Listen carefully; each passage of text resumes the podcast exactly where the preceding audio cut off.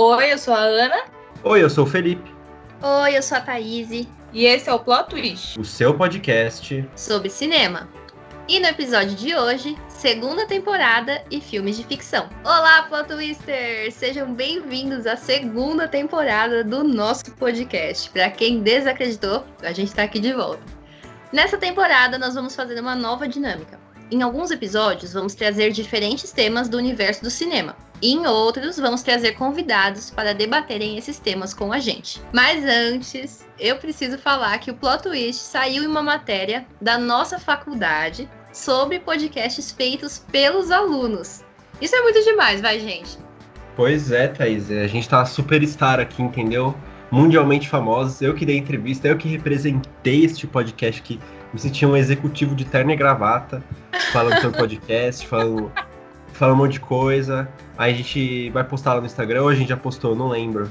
A gente já divulgou, mas depois a gente, a gente divulga de novo. Exato, a gente divulga de novo porque a gente é mala, entendeu? Aí tá lá no nosso Instagram, nossas redes sociais pra você ver, tá, tá uma coisa linda. E para começar com o pé direito, nós vamos falar hoje sobre um gênero muito querido pelas pessoas, a ficção. Seja uma saga famosa ou um filme de super-heróis, a ficção é um gênero super famoso no cinema. Afinal, onde mais seria possível criar efeitos especiais incríveis, pessoas que têm superpoderes ou a vida fora do planeta? E para começar nossa lista, eu vou trazer aqui um dos meus filmes favoritos, que é A Origem, dirigido pelo Christopher Nolan. Eu gosto muito de ficções científicas e eu resolvi trazer esse filme porque ele é simplesmente incrível. Basicamente, o Cobb personagem vivido pelo brilhante Leonardo DiCaprio, que só um parênteses aqui, deveria ter ganhado o Oscar pelo Lobo de Wall Street, mas vamos deixar essa conversa para outro dia, só ah, queria deixar é bom, isso aqui é registrado, né? Só queria deixar isso aqui registrado. Mas enfim, o personagem vivido pelo Leonardo DiCaprio, ele é um ladrão de sonhos. Ele trabalha para uma empresa juntamente com seu fiel escudeiro Arthur, vivido pelo ator Joseph Gordon-Levitt, porque eu também sou loucamente apaixonada desde 10 coisas que eu dei em você. Esse cara também ele é incrível. Mas enfim, eles trabalham para essa empresa e eles têm esse objetivo de roubar sonhos. E é uma coisa muito louca, assim, sabe? E o que acontece no começo do filme é que o plano dá errado. E para o Cobb conseguir reestruturar a vida dele, ele precisa cumprir um último roubo, uma última missão, por um processo chamado inserção, que inclusive é o nome do filme em inglês, Inception que basicamente é um processo que você entra dentro da mente do sujeito e meio que assim, um sonho dentro de outro sonho. E quanto mais fundo você vai, você vai conseguir implantar essa ideia de forma muito, entendeu? Muito melhor, entendeu? Com muito mais sucesso. Eu já assisti esse filme e eu acho ele maravilhoso, juro, gente. É aquele filme que dá um nó na sua cabeça, mas é muito legal, sério. E o Leonardo DiCaprio, ele é, sabe, demais, né? Às vezes eu acho que ele parece um gato persa. Queria fazer esse comentário com você. Eu não sei o que vocês pensam sobre isso. eu achei bem pertinente. Realmente, agora que você falou, eu vejo ali uma certa achei, semelhança. Achei bem pé no chão, vou falar a verdade. Eu já vi esse filme umas 237 vezes e eu nunca me canso, assim. É impressionante. Toda vez que eu assisto, eu fico me fazendo várias perguntas: onde estou? Será que estou sonhando? Será que estou vivendo ou apenas existindo? É um negócio maluco, assim, tipo, realmente é um filme muito bem feito. E é aquela história, né? Temos um elenco incrível? Temos. Leonardo DiCaprio, Joseph Gordon-Levitt, Tom Hardy, também é maravilhoso, Marion Cotillard, que também é maravilhosa, Ellen Page, que também muitas vezes está arrasando em The Umbrella Academy. Se você ainda não viu essa série, eu sei que esse podcast é de cinema, né? Mas eu também tenho que deixar aqui registrado que essa série também é incrível. Temos Cillian Murphy, mais conhecido como o frio e calculista dos Peaky Blinders, e o Michael Caine também, que fez o Alfred no Batman também, dirigido pelo Christopher Nolan. Então, assim, um elenco aí, show de bola. Temos uma fotografia de tirar o chapéu? Também temos. Esse filme ele é simplesmente lindo, assim, tipo, visualmente. Tem umas cenas, assim, muito insanas e você assiste e fala, meu Deus, que obra de arte, né? E aquela coisa, temos ação? Muito. Temos muita ação. A gente tem cenas de perseguições que você fica sem ar e muitas vezes você pensa, caramba, vai dar tudo errado. E muitas vezes, não vou dizer porque você vai ter que assistir o filme. E é claro, temos um plot twist que vai explodir a sua mente de uma tal maneira que você vai ficar assim, se questionando sobre a sua existência durante um mês. Então, essa é a minha recomendação de hoje. Espero que vocês gostem. O que vocês acham desse filme, gente? Cara, eu adoro esse filme, juro. Porque ele deixa minha cabeça meio bugada, porque eu não sei se o cara tá vivendo o sonho ou se é a, a vida dele mesmo, e depois, tipo, ele vai em outro sonho, e aí eu falo, meu, que sonho que ele tá. E, tipo, isso vai bugando a gente, vai prendendo muito o telespectador. E eu acho que é um filme incrível. O Christopher Nolan é um diretor incrível também.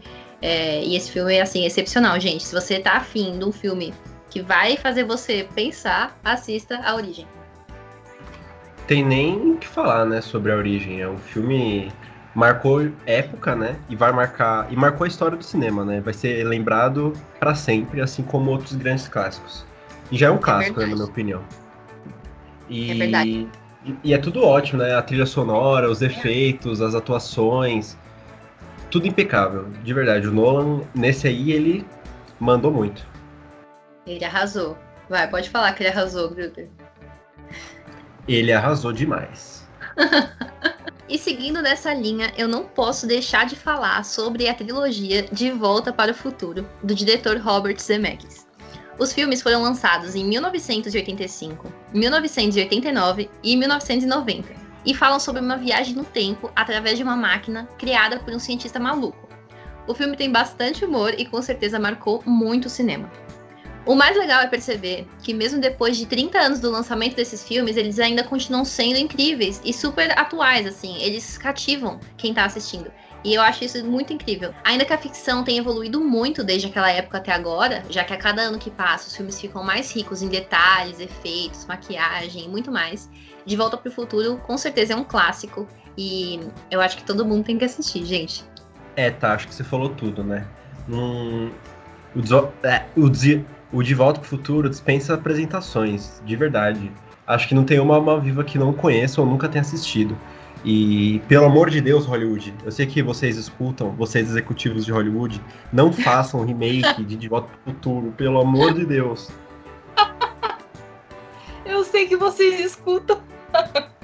Não, o cara ele deu uma entrevista, ele tá aqui, ó, se achando, sabe? eu, tô, eu tô errado? Eu te pergunto, eu tô errado? Jamais. Tem que então. valorizar. errado. Ah, gente, olha, é, esse filme é incrível e eu acho que as cenas mais legais são aquelas que eles viajam para épocas é, mais próximas a gente agora e você olha, tipo, como seria o ano, esses anos que nós vivemos naquela época. Deu para entender o que eu quis dizer? ou, ou, ficou muito confuso? Deu pra entender, sim. É tipo, é... é tipo aquele meme, né? Em 2020 vão ter carros voadores, em 2020. Aí a galera tá fazendo alguma coisa muito esquisita, tipo. Isso. No caso, vivendo uma pandemia. É. Gente, eu poderia falar aqui sobre vários filmes. Eu fiz aqui uma listinha deles, mas isso levaria acho que uns oito podcasts. É, que são eles, 2001, Uma Odisseia no Espaço. Quando eu assisti esse filme, juro, eu assisti com o Thiago ainda. Thiago, eu sei que você vai ouvir esse podcast, você vai lembrar disso. A gente assistiu, a gente ficou tipo, mano, o que, tá acontecendo? esse filme é muita viagem, mas é o mais legal é que ele é um filme, se eu não me engano, de 1968, né? E tem muito efeito visual. É muito bacana, que é do Kubrick. É, dava para falar também sobre Tubarão e ET, que com certeza são filmes classiqueiras do cinema, do Spielberg. Star Wars, Blade Runner, Matrix e A Origem, que a Ana já comentou. Que também são filmes assim, que vocês precisam assistir. Mano, eu vi que os efeitos especiais de Uma Odisseia no Espaço, o Kubrick ele teve que fazer tipo na mão, tá ligado? Porque, enfim, anos 60, 70, eu acho que é... Que data que você falou, tá? Me perdoa, acho que é 68, né? Então, tipo assim, a pessoa não tinha recurso, sabe? Então o cara teve que fazer os efeitos especiais Isso mesmo, na mão. Ele teve que fazer tudo assim, tipo, sabe, de uma forma bem precária, entre aspas, não sei se exatamente essa é a palavra, mas se a gente comparar com todos os equipamentos que a gente tem hoje, tipo, se você vê o filme, você fica, nossa, mano, tá da hora, tá ligado? Tipo, é um bagulho que você, tipo, reconhece que o cara soube fazer, entendeu? Eu tenho minhas ressalvas com o Kubrick, eu acho ele um bom diretor, mas eu não vou entrar aqui muito no, no mérito, porque eu fico um pouco estressada em relação a algumas atitudes dele. Mas em relação a esse filme, tipo, tecnicamente, você vê que os efeitos são realmente muito bem feitos. E é isso que eu tenho pra dizer hoje. Não, eu também concordo. Eu acho que assim, por ser um filme que se a gente pensar, faz muito tempo que foi feito, é, desse nível, realmente é algo é, super interessante de pensar, né? Porque ele conseguiu fazer um filme muito louco naquela época. eu acho que também é um mérito desses outros que eu citei, sabe? Tipo, Sim, ET, total. mano. Eu amo ET. Esse filme é, tipo, perfeito. E, Muito fofo. sério, e, e quando eu assisti Tubarão, que eu assisti recentemente, inclusive, é, você imaginar qual foi o impacto daquilo naquela época é muito incrível.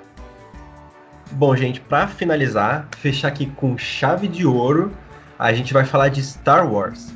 E a gente não vai dar muitos detalhes aqui, eu vou falar bem por cima, porque eu vou dar um spoiler que o nosso próximo episódio vai ser sobre Star Wars e teremos um convidado pra falar sobre esse assunto, né? Porque Star Wars é coisa séria, rapaz. Aquelas. Eu vou falar aqui pra você ver, pelo menos o episódio 4. Aí, se você gostar muito, vê o 5 e o 6 também. Que, que a ordem é toda confusa do Star Wars, mas os primeiros a serem lançados foram o episódio 4, 5 e 6. Enfim, o primeiro, o episódio 4 é Uma Nova Esperança, ele foi lançado em 1977.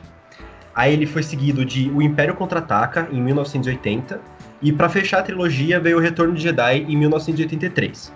E, inclusive, essa última trilogia que teve do Star Wars, que teve ano passado o filme, eles continuavam a história desses três filmes que eu falei. Ficou muito confuso? Bom, gente, não sei se ficou confuso aí pra vocês, mas relaxa que no próximo episódio a gente vai falar bem aqui de Star Wars bastante, então não se preocupe. Depois dessa primeira trilogia, da original, tiveram mais duas trilogias, né? E as duas foram bem ruinzinhas. Teve uma nos anos 2000 que se passava antes dos três primeiros filmes, contava a história do Darth Vader. E também teve a de agora, que começou em 2017, 2015, perdão. Que contava anos, 30 anos depois, por aí, de Retorno do Jedi. E eu acho que eles não pegaram a essência de Star Wars, eles não fizeram direito. Parece que foi meio na pressa, meio tipo, Star Wars tá em evidência, vamos botar aí que a gente vai fazer uma grana. Eles fizeram uma grana, mas né, foi decepcionante pro público e pros fãs em geral.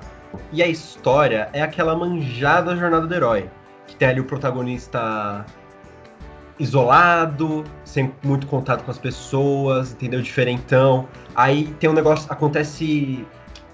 Aí tem um acontecimento trágico, aí ele parte uma jornada, aí ele tem altos, tem baixos, ele vai lá pro fundo do poço, só que ele consegue se reerguer e vence no final do dia, né?